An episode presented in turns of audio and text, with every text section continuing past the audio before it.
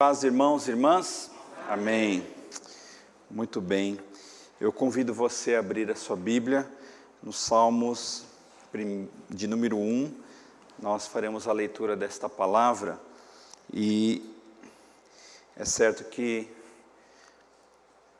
este salmo tem uma mensagem muito bonita para o nosso coração. Então, convido você a abrir não apenas a Bíblia, mas também o coração, né? E essa é a parte importante do nosso lado aqui. E você, meu querido que está em casa, é, acompanhando este culto ao vivo ou em tempo que nós não sabemos, que Deus te abençoe também, acompanhe esta leitura e esta reflexão. Viver é bom, mas viver bem é melhor ainda, né? É o tema da mensagem de hoje. Todos acharam Salmos primeiro diz assim: Felizes são aqueles que não se deixam levar pelos conselhos dos maus, que não seguem o exemplo dos que não querem saber de Deus e que não se juntam com os que zombam de tudo o que é sagrado. Pelo contrário, o prazer deles está na lei do Senhor, e nessa lei eles meditam dia e noite. Essas pessoas são como árvores que crescem na beira de um riacho elas dão frutas no tempo certo e as suas folhas não murcham. Assim também tudo o que essas pessoas fazem dá certo. O mesmo não acontece com os maus. Eles são como a palha que o vento leva. No dia do juízo eles serão condenados e ficarão separados dos que obedecem a Deus, pois o Senhor dirige e abençoa a vida daqueles que lhe obedecem porém o fim dos maus são a desgraça e a morte. Oremos. Santo Deus e maravilhoso Pai, te agradecemos por esta palavra lida. Ó oh, Deus eterno, cuide do nosso coração, abençoa nosso, a nossa mente, os nossos pensamentos, ó oh Pai, que esta palavra venha ao nosso encontro e nos ajude, nos auxilie a entendermos a missão que o Senhor nos deu. Não apenas, ó Deus, é, pensando que as coisas são boas na vida, mesmo em situações adversas, ó Pai, nós sabemos que se estivermos no lugar certo, diante do Senhor, sendo alimentado por Ti, nós podemos, ó Deus, viver muito bem. Louvado seja o Teu nome por tudo, e oramos em nome de Jesus. Amém. Viver é bom, mas viver bem é melhor ainda. Esta é a nossa proposta, irmãos. Lemos um salmo que nos ajuda a entender um pouco sobre isso. É o livro dos Salmos, um livro extenso, né, com vários salmos, começa justamente é, qualificando, né, ou atribuindo uma, um estado a uma pessoa de felicidade caso esta pessoa entenda algumas coisas na sua vida. Né? Então, é, eu não sei se você já havia pensado por esse lado, que o livro de Salmo começa citando este, este, este jeito né, de nos intitularmos como pessoas bem-aventuradas.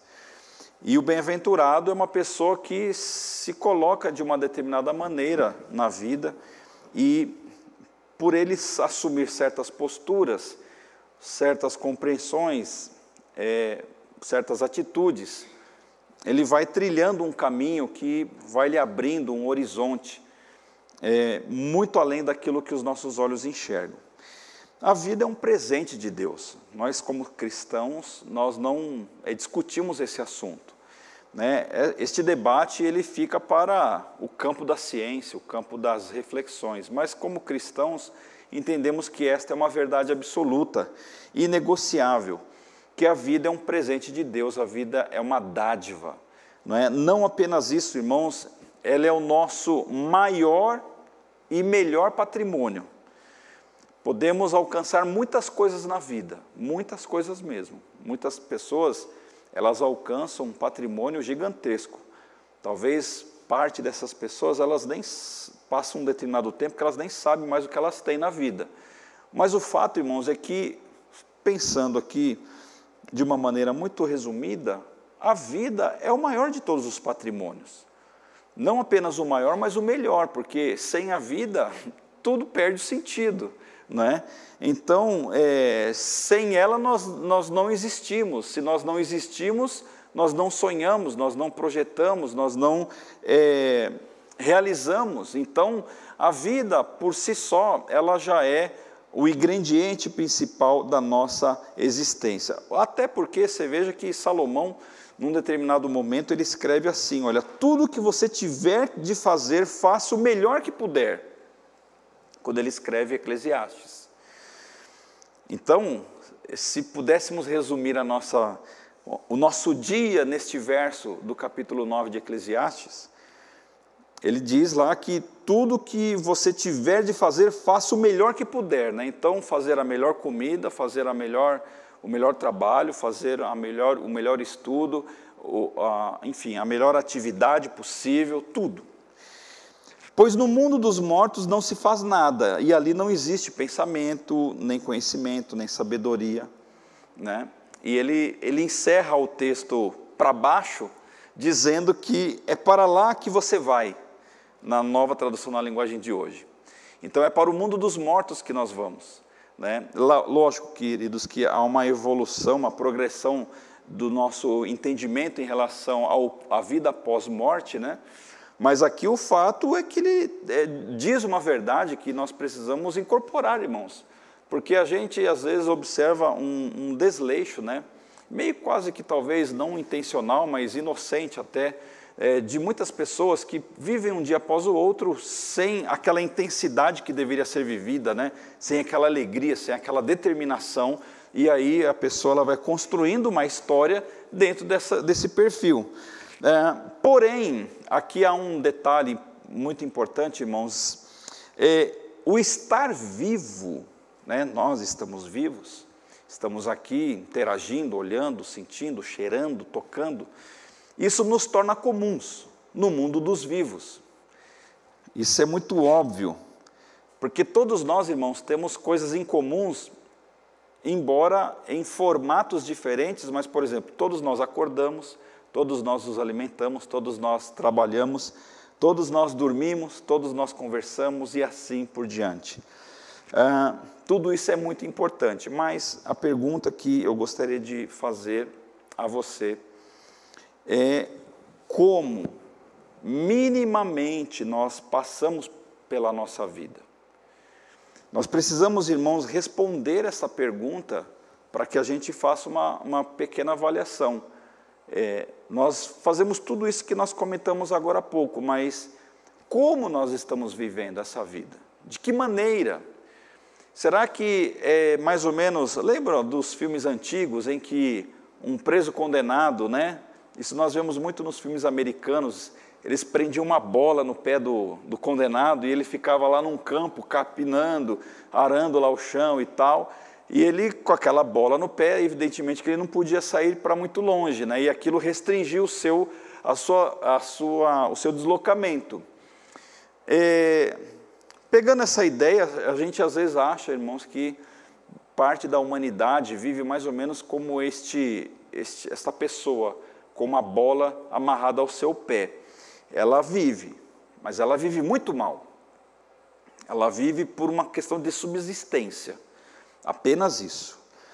E o Salmo 1, irmãos, ele atribui a condição de felicidade a uma pessoa que, veja, ele consegue discernir aquilo que não é bom para ele porque no verso 1 ele já dá essa receita do bolo. Então, o bem-aventurado, a pessoa que vive bem, ela, ela tem essa capacidade, ela recebe de Deus essa capacidade de discernir aquilo que não é bom para ela. E não apenas isso, porque o fato de uma coisa não ser boa para você, necessariamente não é ruim, pode ser que seja bom para outra pessoa. Mas no caso aqui, o, sal, o salmista ele, ele atribui é, um comportamento que não agrega valor e não produz crescimento. Por isso que ele fala assim: é feliz é aquele que não anda segundo numa versão aqui mais conservadora, não anda segundo o conselho dos ímpios, nem se detém no caminho dos pecadores, nem se assenta na roda dos escarnecedores, né? Ou nessa linguagem que nós lemos hoje, é, pessoas que não se deixam levar pelos maus conselhos. Irmãos, tem muita gente dando mau conselho, influenciando de uma maneira muito ruim, e isso de maneira pessoal e de maneira geral. Existem pessoas abertamente nos canais de comunicação dando conselhos maus, né? O feliz, o bem-aventurado é aqueles que não seguem o exemplo dos que não querem saber de Deus. Existem pessoas que profanam o nome de Deus, profanam a lei de Deus, profanam as coisas de Deus. Portanto, irmãos, felizes são aqueles que não seguem esses conselhos, não é? e que não se juntam com os que zombam de tudo que é sagrado. Esta é uma, um grande dilema nos dias de hoje, tamanha a relatividade das, da fé que nós estamos vivendo. E parece que ela, essa relativização, irmãos, do que é sagrado, do que é absoluto, do que é santo, meio que se relativizou, meio que se, se perdeu um pouco, até no meio da, da igreja, que não deveria acontecer isso. Né? E além disso, irmãos, é, fora esse padrão que o, o feliz, o bem-aventurado, ele rejeita, agora o salmista, irmãos, ele coloca o texto num ponto de uma maneira positiva e ele vai dizer como que esta pessoa vive e se posiciona de modo tal que ela desfrute da sua vida de uma maneira boa e plena. Resumidamente, eu vou detalhar um pouco mais aqui, mas é, resumidamente, na síntese do verso de número 3, o texto está dizendo que são pessoas supridas por uma fonte limpa, inesgotável, de vida e de recursos, porque é uma árvore plantada junto aos riachos, ou ao riacho, dependendo da versão. São pessoas pontuais que elas produzem resultados bons e no tempo oportuno, que é o que o texto faz falar sobre frutos né? pessoas que elas conseguem pontuar na sua vida o desejo de produzir coisas boas, o desejo de, a partir de si, ela produzir algo que seja bom para as pessoas. Então, este é o bem-aventurado, porque ele aprendeu a se posicionar nesse campo. E um outro ponto, irmãos, que eles não perdem o ânimo e nem a sua força, porque lá a analogia com a, a árvore, ele vai dizer que as folhas não murcham, né? Por isso que o texto vai dizer assim: essas pessoas são como? Elas são iguais, da mesma maneira. Então, destacando os três pontos aqui, elas crescem na beira de um riacho, ou seja, sob, sobre uma fonte pura, limpa, inesgotável, elas dão frutas no tempo certo, no tempo oportuno, irmãos, elas sabem que elas precisam produzir e que elas produzem coisas boas a partir de si, sejam por pensamentos, por palavras ou por ações. São as três áreas que a gente interage de uma maneira geral e resumida. E as suas folhas não murcham, né? As folhas nós veremos aqui mais adiante a importância da folha em uma árvore, a parte verde desta questão. E aí, irmãos, quando nós vemos aí apenas detalhando como que nós podemos viver, mas viver bem. Né? É, antes de qualquer coisa, eu quero dizer o seguinte: viver bem, irmãos, não significa necessariamente viver é, isento de circunstâncias adversas. A Bíblia nunca nos ensinou isso. Aliás, a Bíblia é muito honesta em nos falar justamente a verdade. É, você sabe que a verdade ela é, é uma coisa importante, né? E você imagina que a verdade, ela é, ela é, vamos ilustrar aqui como se ela fosse uma pedra preciosa, um diamante, uma pedra bem cara, assim, um pedaço de ouro, qualquer coisa assim.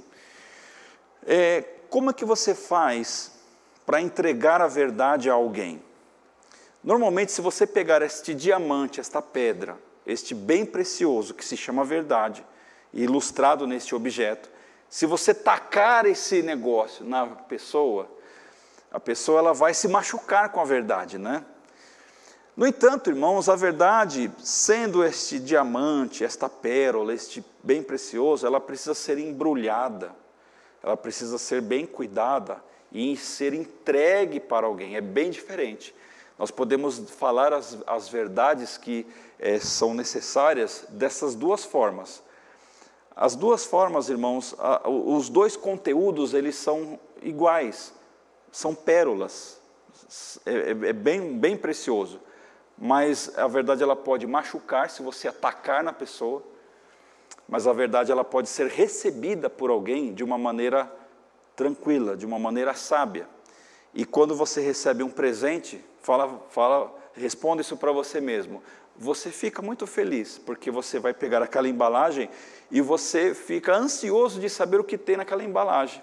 Imagine se você receber ali, numa caixinha assim, mais ou menos desse tamanho, uma pedra de ouro, assim, um diamante desse tamanho, que vale bilhões de dólares, por exemplo.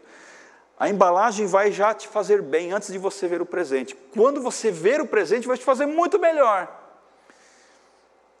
Eu não sei se vocês pegaram a, essa questão da ilustração sobre a verdade. O que a Bíblia nos diz, irmãos, é que nós nunca seremos é, blindados, colocados como numa espécie de um invólucro de proteção, em que nada nos, nos, aconte, nada nos aconteceria no sentido de evitar o sofrimento. Não, a Bíblia não escondeu história de ninguém que sofreu, contou a história de pessoas que sofreram, que viveram momentos difíceis. Aliás, o ápice de todas as histórias, Jesus Cristo teve o ápice do seu sofrimento no Calvário, nós sabemos disso. Falamos tanto disso no mês de abril agora. No entanto, irmãos, mesmo neste cenário talvez pavoroso da vida, em momentos que a gente passa, né? É, no aperto, na doença, é, no nosso psicológico afetado por alguma coisa, em um grau de ansiedade, né, de preocupação em virtude, irmãos, de alguma questão importante da nossa família ser resolvida, do nosso trabalho, e que envolvam pessoas que nós amamos, né, a estrutura que nós estamos acolhidos e tal, mesmo quando nós é, passamos por coisas dessa natureza, ainda assim o texto diz que nós podemos passar isso de uma maneira muito boa. Porque se nós pensarmos que ser são as coisas que definem o nosso grau de humor, o nosso grau de maturidade. Irmãos, nós somos pessoas extremamente fragilizadas e suscetíveis a todo tipo de problema da vida, ao ponto de nós, assim, estarmos o tempo inteiro no, entre os altos e baixos da nossa existência. O que nós vamos aprender aqui neste texto é so, so, está implícito o nosso posicionamento em Deus. E a partir deste posicionamento é que, que se define a qualidade da vida de uma pessoa. Por isso que o texto diz que essas pessoas é, que são é, densas, que são felizes, que vivem bem, elas são como a, a árvore que cresce na beira de um riacho. A gente pode aqui fazer uma analogia, irmãos, que eu preciso saber onde eu estou plantado. Talvez esta seja uma pergunta que nós precisamos responder, não é? Aonde nós estamos plantados? Olha, se a qualidade é, de uma boa casa depende de um bom solo, de uma boa estrutura de solo, e quando este solo ele não é, entrega uma boa qualidade, por exemplo, no litoral aqui do nosso país, nós temos é, é, a quantidade de areia muito grande. Então, você fazer uma construção elevada sobre a areia, a engenharia ela sabe fazer. Mas o custo que você tem para é, executar essas fundações é um custo muito alto. O prédio ele não vai cair, ele pode entortar um pouquinho, mas ele não cai né? E aí, irmãos, é, a qualidade da nossa casa humana depende diretamente do solo em que nós estamos pisando, ou do solo que nós pisamos. E quanto mais firme for a terra, quanto mais firme for a terra, melhor é a qualidade desta, desta construção. E quando o terreno ele, ele é inconsistente, nós precisamos demandar um esforço muito grande, irmãos, para manter aquela obra em pé. Isto é válido para a nossa vida também. Quando o terreno das nossas emoções, da nossa espiritualidade, das nossas relações sociais são inconsistentes, são volúveis, elas não são, elas, não, elas frequentemente, elas é, têm, é, apresentam mais esta qualidade da inconsistência do que as coisas firmes, é certo, irmãos, que nós precisaremos nos equilibrar de uma maneira muito mais intensa. Nós gastaremos muito mais força, muito mais esforço em todos os sentidos.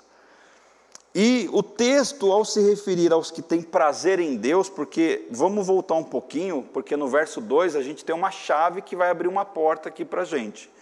Antes tem o seu prazer na lei do Senhor e na sua lei medita de dia e de noite. Então veja que a porta de entrada de alguém que é feliz não é o simples fato dele estar sobre um terreno firme, mas é sobre o que o faz estar sobre aquele terreno firme. Existe uma pequena diferença, porque pessoas que passam pela terra e que nunca foram abaladas por nenhuma questão econômica, por exemplo, muitas dessas pessoas elas são infelizes, mesmo estando sob, entre aspas, um terreno muito, muito é, tranquilo. Mas o verso 2, ele dá, nos dá essa, este ponto de partida, onde que ele fala que este que é plantado junto ao riacho, ele tem um prazer dentro dele que faz toda a diferença na sua rotina.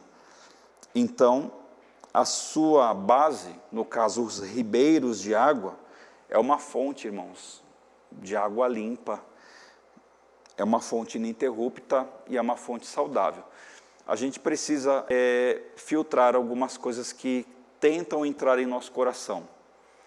É, aqui, é, Deus nos dá um sutil alerta, um alerta educado, um alerta elegante, né?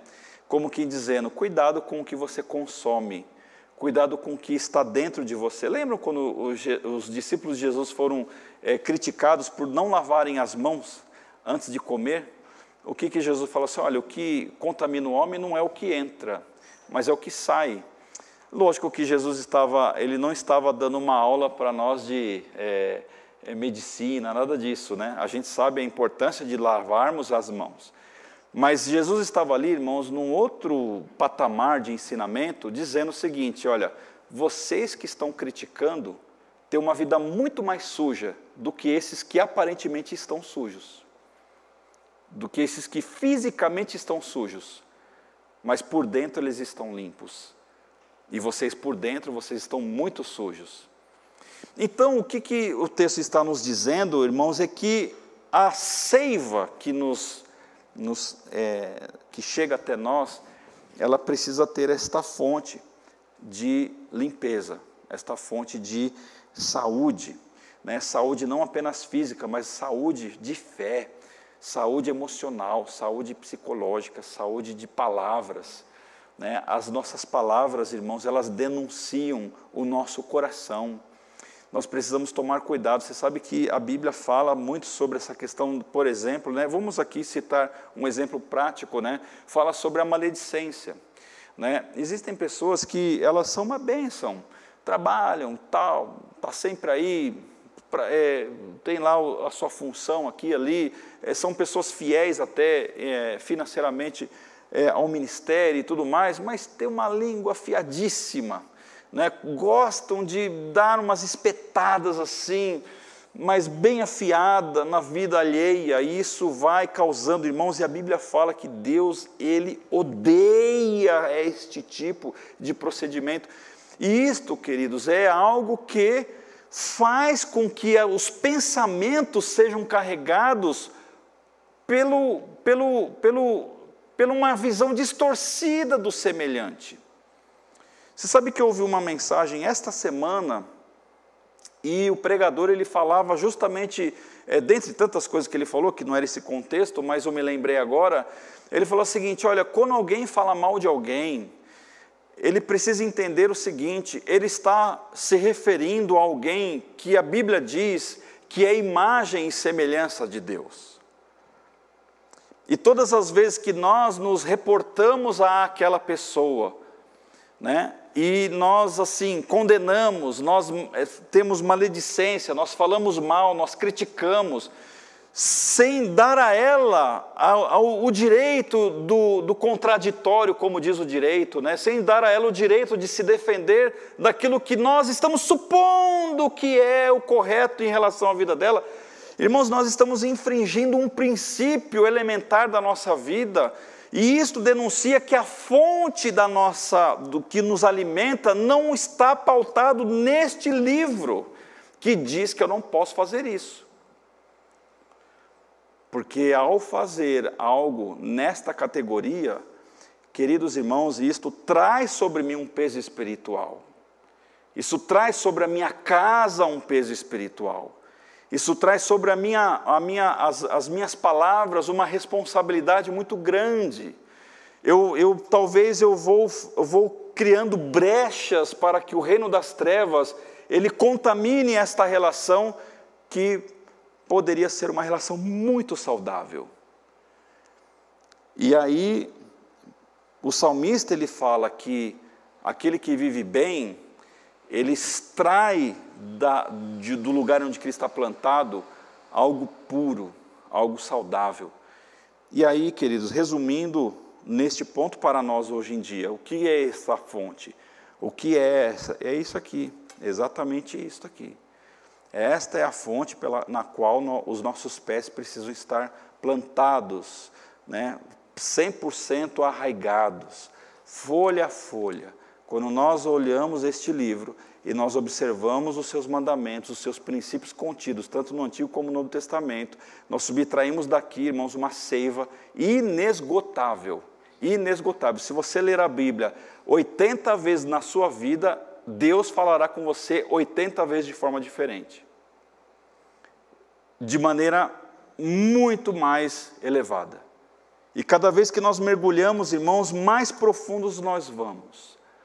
E dali nós extraímos o modelo pelo qual nós precisamos nos relacionar e, sobretudo, interagir. Então, a nossa visão de vida, as nossas percepções, elas dependem desta fonte. Esta fonte é o que nos alimenta. Sigamos aqui, irmãos. O texto fala que elas dão frutas no tempo certo. E aí a pergunta aqui, agora um pouco mais pessoal, permita-me, irmãos, com toda a licença possível, imaginária, eu preciso saber que tipo de fruto eu produzo. Né? E, e não há ninguém melhor do que o próprio produtor né? É, a, aliás, na, na, vida da agricultura é assim, né? O produtor ele, ele tem o privilégio de, de comer os primeiros frutos. Ele experimenta os primeiros frutos, porque ele está lá no campo, ele está lá no pé da árvore colhendo o fruto que ele está produzindo. E uma árvore boa, irmãos, nunca será estéril, nunca. Sempre produzirá frutos saudáveis. Nós podemos afirmar isso. Uma árvore ela produz o fruto A, B, C o que, que nós falamos? Que nós produzimos pensamentos, palavras e ações. Nós temos intenções para com as pessoas. E é engraçado, irmãos, que o texto da Bíblia fala que Deus ele sonda o nosso coração, Salmo 139. Em vários momentos no Novo Testamento, quando Jesus estava diante de pessoas, pessoas se dirigiam a ele, a Bíblia fala que Jesus sondando-lhes os corações. Então ele, ele consegue, irmãos, sondar mais do que o formato que nós temos aqui, as palavras que nós falamos, os gestos que nós fazemos. Irmãos, Deus ele vai no cerne da nossa existência, ele vai nas intenções. E um fruto, ele depende justamente desta origem. Quanto mais pura, quanto mais limpa for esta origem, melhor. Veja o que Jesus ele fala. Assim, toda árvore boa dá frutas boas quem aqui já pegou uma fruta do pé e comeu? Acho que é a maioria, né? Eu já peguei o quê? Banana, manga, amora, é, acerola, é, são frutas mais assim, que a gente consegue encontrar em uma, é, tantas frutas, irmãos. Laranja, mexerica. Não é gostoso você ir no pé, limpar a fruta e comer? É uma delícia. Assim, toda árvore boa dá frutas boas, e a árvore que não presta dá frutas ruins. A árvore boa não pode dar frutas ruins. E a árvore que não presta não pode dar frutas boas. Toda árvore que não dá frutas boas é cortada e jogada no fogo. Queridos, se isso é uma profecia de Jesus a respeito daqueles que entrarão no reino, então tome cuidado com as frutas que você está produzindo, né? Porque assim, olha, a gente sabe que a graça de Deus está aí, a misericórdia de Deus está aí, tudo mais, né? A gente conhece tudo isso aí. Mas eu acho que se nós relativizarmos demasiadamente esse conceito da graça, então todo mundo pode entrar no céu, se a gente fizer dessa forma. Tanto é que Paulo ele vai nos dizer assim, ele vai dar um passo além daquilo que Jesus está dizendo, ele vai falar o seguinte: as coisas que a natureza humana produz são bem conhecidas, viu? Ele está dizendo, Gálatas capítulo 5. Elas são, eu vou citar algumas que ele está dizendo: a imoralidade sexual, a impureza, as ações indecentes, a adoração de ídolos, as feitiçarias, as inimizades, as brigas, as ciumeiras. Ciúme, irmãos, fora do contexto, fora de é, em excesso, é pecado, é falta de uma série de coisas na vida da pessoa uma pessoa ciumenta demais, você sabe que vários crimes passionais por aí afora são cometidas, elas têm como origem o ciúme, o ciúminho bobo, né? Mas é aquele negócio vai se, é, vai, vai se intensificando e a pessoa ela fica tão cega que ela mata o crime passional. Ciúme, as ciumeiras, os acessos de raiva, pessoas descontroladas, a ambição egoísta. Ambição é bom ou ruim? É bom ou ruim a ambição? Olha, em essência não é ruim. Uma pessoa sem ambição, irmão, sabe o que ela faz? Ela deita na cama e só dorme. Não faz nada na vida, não tem ambição nenhuma. A ambição em si não é ruim. O ruim são as intenções da ambição. Qual é o objetivo daquela ambição? Irmãos, todos nós precisamos ter uma dose de ambição de estudar, de comprar um imóvel, de comprar um bem, de é, ajudar alguém, distribuir a sua própria riqueza, enfim, isso são ambições, irmãos. De estudar uma, uma, a Bíblia Sagrada, não, eu sou ambicioso, eu quero estudar a Bíblia Sagrada. Esse crente é uma bênção, né? Amém, né, pastor Gildo? Né? Ah, por isso que Paulo ele vai é, constituir a ambição junto com a palavra egoísta, comentávamos sobre o egoísmo antes do culto, né? A ambição egoísta, a ambição individualista, aquela que os outros nada, para mim tudo. A desunião, a divisão, as divisões, as invejas, as bebedeiras, as farras e outras coisas parecidas com essas, Paulo vai dizendo. Repito o que já disse: o que fazem essas coisas não receberão o reino de Deus. Então, estas são características, são frutos ruins, produzidos por uma árvore que está é, sugando da terra de um lugar ruim, podre, algo podre, que este algo é dividido. E aí, e Paulo termina o texto dizendo o seguinte: Mas o Espírito de Deus produz amor, alegria, paz, paciência, delicadeza, bondade, fidelidade, humildade e domínio próprio. Irmãos, olha, todas as vezes que tem uma série de mensagens que falam sobre o fruto do Espírito, né, que se desdobra nessas qualidades aqui, é algo muito bom, muito especial. Não perca qualquer mensagem nesse sentido. Amor, alegria e paz. Olha, que, que virtude maravilhosa, não é? Paciência, eita que bênção. Delicadeza, sutileza. Você falar as coisas de uma forma que as pessoas entendam com sabedoria você ser delicado com quem te fere, de você tomar cuidado com os excessos é, na fala, principalmente. A bondade, fidelidade. Irmãos, cristão é fiel, fiel aos princípios de Deus, fiel a Jesus, fiel à sua igreja, fiel à sua família, fiel à sua casa, fiel ao seu trabalho, fiel aos seus princípios. Fidelidade é uma virtude que é um fruto que se vê claramente. Humildade e domínio próprio. E aí, irmãos, é, é uma bênção isso. Então, a gente precisa saber, irmão, que fruto nós estamos produzindo. E uma pessoa que vive, ela produz frutos, mas uma pessoa que vive bem, ela está nesta categoria aqui, de produzir determinadas virtudes, oriundas da onde? Como fruto do Espírito. Veja que Paulo está falando a mesma coisa que está no Salmo 1 de uma outra maneira, de um lado invertido. Aqui no Salmo 1 diz que é a árvore que está plantada junto ao ribeiro.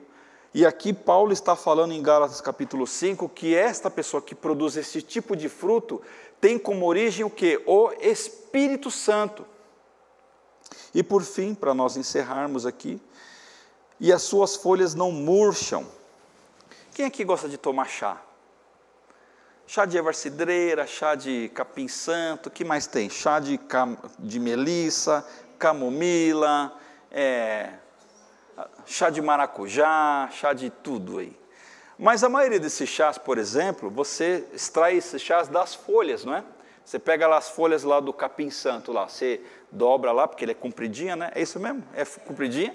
Aí você dobra as folhas lá e tal, põe na, na, na panela lá, com água, e ele vai ferver. E você deixa ele ali e toma. Aquilo é uma delícia, né? Para dormir, dá um efeito gostoso, né? Erva doce e assim por diante. Então as folhas, irmãos, elas são muito utilizadas, né? Para esse tipo de uso, por exemplo. Mais do que isso, né? É, eu lembro quando eu era garoto, eu ralei a perna é, andando de carrinho de rolemã. É, no mundo moderno, irmãos, carrinho de rolemã é um objeto em desuso, né, pastor Gildo? Mas no nosso tempo, irmãos, a gente se matava de andar de carrinho de rolemã, né? E uma vez eu tomei um tombo, irmãos, eu, eu caí assim no asfalto e era um carrinho emendado no outro, sabe? E eu fui fui gastando a perna, por isso que minha perna é fininha, acho que comeu metade assim, ó. Aí foi ralando assim, do bumbum até aqui, ó, e o meu braço. Eu escondi da minha mãe, eu lembro aquele negócio lá, fiquei uns dois dias escondido dela, porque minha mãe era brava. Colocava tudo, é, a gente fazia umas engenhocas lá, né? E aí eu só sei que depois de um tempo, uns dois dias que eu não aguentei mais esconder, né? Aí minha mãe, eu sei que ela pegou umas folhas, eu não sei que folha que é que põe. Ah, é um negócio que põe assim em cima da ferida e vai ajudando a cicatrizar e tal, né? Então as folhas, irmãos, pelos índios, por exemplo, eles utilizam muito essas culturas, né? De usarem folhas para curar, para tirar a essência é, os medicamentos são extraídos de muitas folhas. E por aí vai, irmãos, princípio ativo e tal. Por exemplo, as folhas elas têm um papel fundamental nas plantas, né? Você que vamos lembrar da aula de biologia, vamos lá para a escola.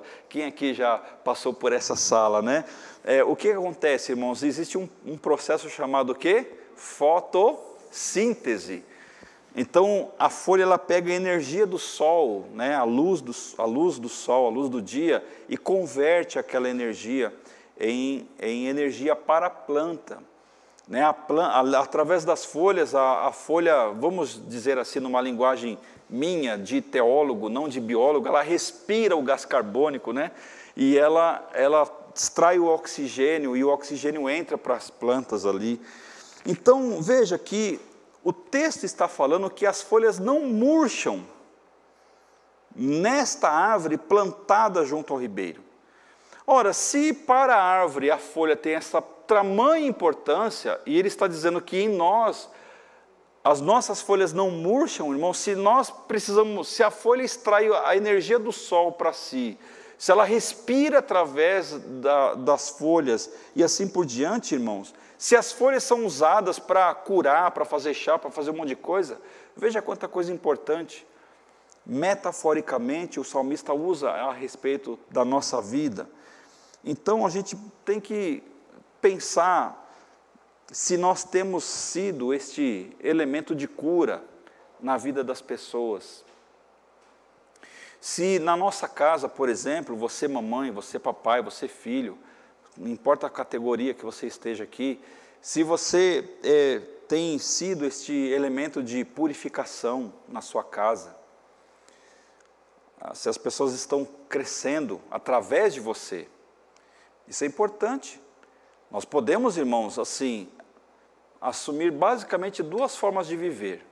Uma forma totalmente passiva, esperando que outras pessoas nos supram dentro das nossas necessidades, que elas resolvam os nossos problemas, que elas atendam as nossas, os nossos anseios, que elas nos, de, nos tragam alegria, que elas nos satisfaçam. Né? Existem pessoas que elas são equivalentes a um sanguessuga. Você já viu um sanguessuga? Na televisão, assim, tem, tem, tem parte da medicina que utiliza né, para a cirurgia plástica, por exemplo, eu já vi na televisão, quando não tem circulação naquela região, eles grudam uma sanguessuga, ela vai puxando, sugando, sugando, sugando, e o sangue começa a circular ali. Mas se desconsiderarmos esta parte, se um sanguessuga grudar em você, ele vai ficar desse tamanho, porque ele vai sugar o seu sangue. Existem pessoas, irmãos, que assumem esta postura de vida na caminhada. São pessoas passivas e elas sugam eu não sei se você é assim ou se você conhece pessoas dessa natureza. Quando você se aproxima de pessoas assim, você sente, irmãos, assim, quase que a sua bateria sendo descarregada. Você fica assim, quase que sem energia, de tanto que a pessoa suga de você. Só que neste sentido do Salmo 1, nós damos, nós oferecemos, porque nós temos em nós. Então, se falamos que há uma forma passiva de se escolher para viver, há uma forma ativa também. Nós podemos, irmãos, assim, olha, independente de qualquer coisa, eu posso contribuir sim. O que, que eu posso falar para certa pessoa, para certas, é, enfim, em, em, certos canais que eu tenho acesso, o que, que eu posso ser de bênção aqui? no, no, no meu ambiente de trabalho, no meu ambiente de igreja, no meu ambiente de família. O que é que eu posso servir ali de modo tal que as pessoas sejam beneficiadas. Ah, irmãos, como é bom beneficiar o outro. Você sabe que os grandes, alguns gurus da atualidade, eles batem muito nessa tecla. Uma das coisas mais prazerosas da vida. Nem sempre é você ir num bom restaurante, nem sempre é você adquirir alguma coisa para você mas uma das coisas mais importantes e prazerosas que geram valor em nossa vida é quando nós damos a nossa vida para alguém. E nós produzimos valor em alguém. Nós partilhamos o nosso conhecimento, partilhamos o nosso, é, a, a nossa presença em determinados lugares para ajudar e assim por diante. E não é, irmãos, as, as, se arrogar o mais importante, não é isso mas dentro do nosso micromundo que nós estamos inseridos, quando nós colocamos o nosso pé ali, naquele pequeno ambiente, ali nós podemos, irmãos, dividir parte daquilo que nós temos. Porque uma árvore, porque uma, como que uma árvore é conhecida? Pelos seus frutos. E como é bom consumir os frutos. Se nós pensamos assim, eu, eu creio, irmãos, que pessoas elas querem consumir os nossos frutos também. Então, eu concluo apenas citando o finalzinho desse verso é, 3. O texto fala que se essa pessoa fizer assim, se ela se posicionar dessa maneira, tudo que ela fizer prosperará. A, a questão da prosperidade, irmãos, tanto falada de uma maneira distorcida, depende disso aqui. Porque prosperidade aqui não é abundância de patrimônio necessariamente. É uma abundância de vida. É isso que é abundância, é isso que é prosperidade, segundo o texto do Salmo 1. Né? Então seja próspero, meu irmão, seja próspero, minha irmã. Tenha abundância de vida para dar para alguém. Né? Fale coisas boas, partilhe coisas boas. Se você tem um pecado, por exemplo, da maledicência, em nome de Jesus Cristo. Corte isso imediatamente da sua vida, porque isso é, é como se fosse uma mangueirinha drenando a sua gasolina. Né? E um carro sem gasolina, aonde chega? com o preço que está, em nenhum lugar. Se já está caro por gasolina, imagina sem ela, né? A maledicência é igual a mangueirinha que drena o tanque da gasolina. Você não vai até o final, tenho certeza. Né?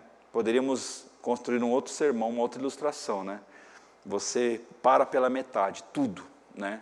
E, e, a gente sabe, irmão, se a gente quer ir longe, a gente tem que, a gente tem que ter o quê? Combustível, né? Combustível. E é esse combustível que a gente precisa buscar. Amém. Vamos orar. Senhor nosso Deus e nosso Pai, te agradecemos por estarmos aqui nesta casa de oração. Abençoa-nos nesta palavra do Salmos 1. Deus eterno, ajude-nos, ó Deus, a não apenas vivermos, ó Deus, acordarmos, cumprirmos uma rotina, mas vivermos bem, vivermos, ó Deus, é, extraindo do solo que é Jesus as virtudes necessárias, ó Pai, para nós partilharmos esta virtude, para nós vivermos essas virtudes, esses valores, ó Deus, esses princípios espirituais de uma pessoa saudável espiritualmente falando, uma pessoa bondosa, paciente, uma pessoa fiel, uma pessoa que tem amor, que tem paz, que tem alegria, uma pessoa constante, Pai, uma pessoa que tem domínio próprio, pessoa, Deus, que vive dessa maneira. Sabemos, ó Deus, que é uma pessoa que vive muito bem. Louvado seja o teu nome, Senhor, porque nós não precisamos pagar por nenhuma palestra cara, não precisamos comprar nenhum livro caro, apenas lendo este salmo, nós descobrimos uma joia preciosa. Bendito seja o teu nome. Nós oramos em nome de Jesus. Amém.